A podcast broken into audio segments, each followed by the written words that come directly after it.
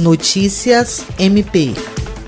Membro do Ministério Público do Estado do Acre, a Procuradora de Justiça Patrícia de Amorim Rego foi nomeada integrante de um grupo de trabalho destinado a realizar estudos a respeito da atuação do órgão ministerial no controle externo da investigação de mortes decorrentes de intervenção policial.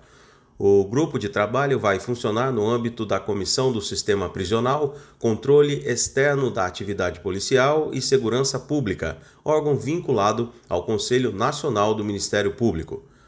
Tema de destaque atualmente, as mortes causadas por ações policiais têm atingido patamares preocupantes Segundo o Fórum Brasileiro de Segurança Pública, em 2019, a letalidade policial representou 13,3% do total de mortes violentas no país.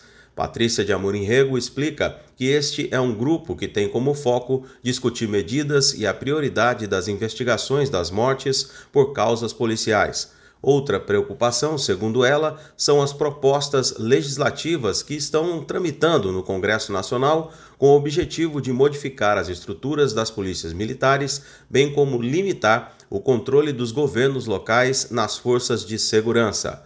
No dia 27 haverá a primeira reunião, cuja pauta diz respeito às metodologias de trabalho, material a ser compartilhado, demandas e cronogramas. William Crespo para a Agência de Notícias do Ministério Público do Estado do Acre.